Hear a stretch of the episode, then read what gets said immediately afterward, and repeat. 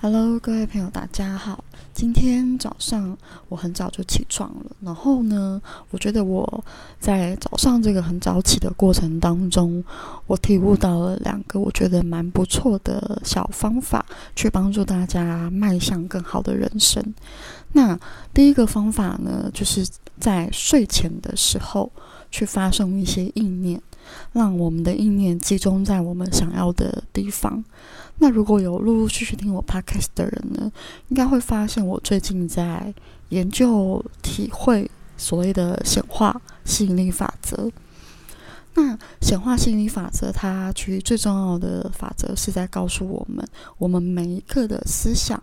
都是会去实现的，而且我们的每一刻的思想都会带我们进入到不同的频率、不同的维度。你可以这样想象，所以其实你的念头是很重要的。那你要把你的念头聚焦在你想要的事情上。那我觉得念头聚焦最有效的时间点，其实是在睡前，因为当我们在睡觉之前呢，我们可以在呃头脑里面去下一个意念。那为什么这个时间点是最有效的呢？因为你可以想想象，我们在睡觉的时候，我们进入梦乡的时候，其实我们就是回到我们灵魂的频率。因为我们其实并不是真正的实体嘛。如果听过这些说法的，你可以想象，我们其实就是电玩角色里面的人物。那关机之后，我们就会回到我们的高我，所以我们的高我呢，就会很忙碌的去处理很多我们在醒来的时候犯下的错啊，或者是一些问题啊、一些想法啊，甚至是一些可能我们需要去呃连接的缘分啊等等的。你可以这样想象。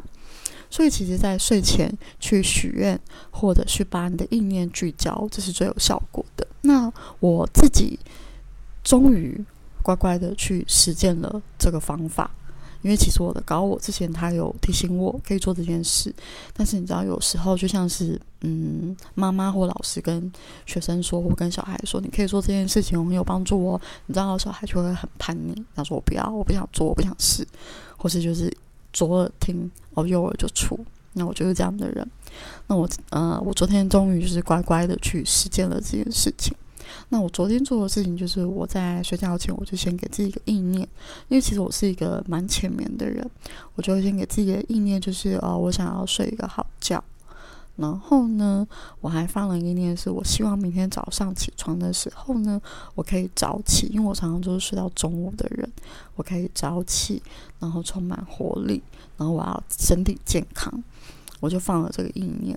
好，那我就睡觉了嘛。那在睡觉的过程中，我觉得好像有比之前睡的稍微再好一些，我觉得蛮不错的。那我觉得最神奇的是，我今天早上醒来的时候，我今天是八点就起床。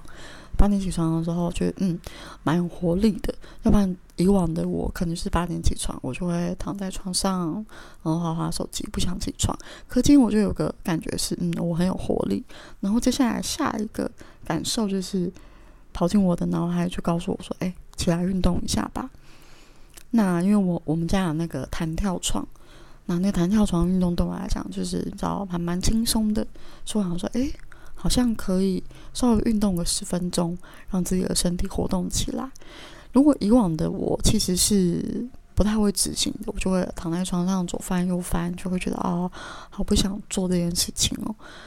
那可是因为还记得吗？我我讲我昨天晚上睡觉前我下了这个意念，我要健康，我要充满活力。所以当我收到这个感觉的时候，我觉得嗯好，我要执行。我就跟自己说，不要再偷懒了。那我就开始做运动，开始做弹跳。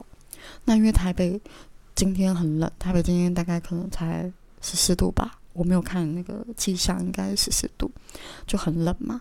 然后一开始我的手啊、脚啊都很冷，那我就开始跳。那大概跳到十五分钟之后，我的身体整个暖和下来了。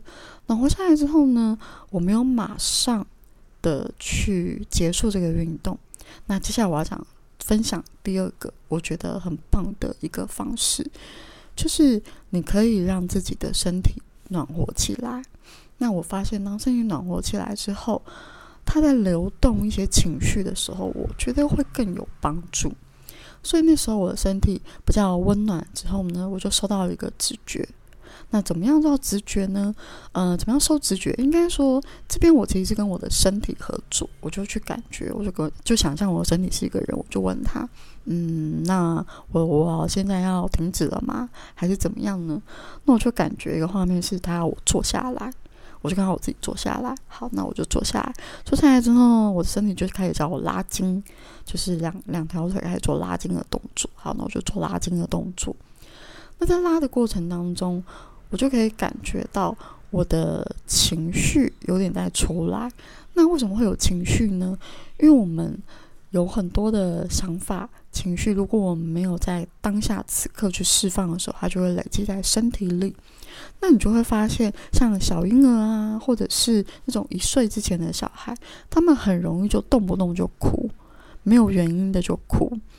那这个就是因为小朋友呢，他们是非常有智慧，他们会知道说他们现在情绪不舒服，他们要哭，他们要表达，所以小孩子的情绪比较不会那么容易堆积在身体里。那同样的动物也是，动物它在受惊吓，像我们家养猫嘛，我觉得猫很清楚，它在受惊吓的时候呢，如果大家有看过，它会炸毛，然后它会甚至会弹起来，那个其实都是一种他们试着把那个情绪甩掉。处理掉的过程，所以其实小孩跟动物都是一个能够快速让情绪通过的人，来通过通过的人，嗯嗯，通过的物种。那这时候你就会发现，可是我们大人呢，有情绪的时候，我们其实很难让它顺利通过。我们正常的状况下，我们就是压抑情绪，那情绪它就是一股能量。不要想的太复杂，不管是恐惧、开心、呃、伤心、难过、愤怒，它就是一股能量团。那这个能量团，它在上升，上升的意思就是在你的情绪里面上来的时候，你没有去把这个能量团吐出去，那它就会停留在你的身体里面，那会停留在你身体天生可能比较脆弱的位置。所以这就是我讲到的，嗯，当我们身体，当我觉得我身体暖和之后，我开始拉筋。那我拉筋，我不是跟着那个 SOP 哦，我是跟着身体的直觉，身体的直觉就会有时候会做一些奇怪的动作。那什么叫奇怪的动作？比方说拉完筋之后呢，我就有感觉我的身体要我开始不断的一直去转动我的肩膀，快速转动。那在转动的过程中，我就有感觉到我有很多的。恐惧、焦虑、担忧，然后就很想哭。那这些情绪就是之前累积下来的。然后当我真的去转动之后，我就觉得，哎，身体的部分比较轻松了。然后我就发现，从下意念到做呃身体的运动的释放，这两个部分其实是一个蛮好的流程嘛。所以你。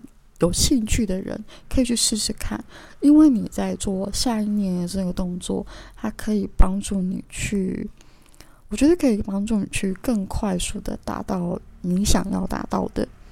当然，你也可以去许愿。那像我就是希望可以有好的作息、好的健康，所以大家可以去试试看。然后这边额外的呢，我想要分享另外一个东西，就是关于。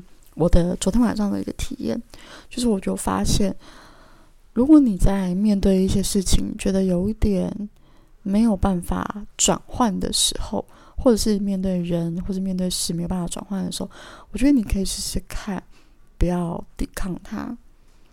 比方一件事情来了，情绪来了，你不要去抵抗它，你就是尽可能的去接受它，然后让这个能量。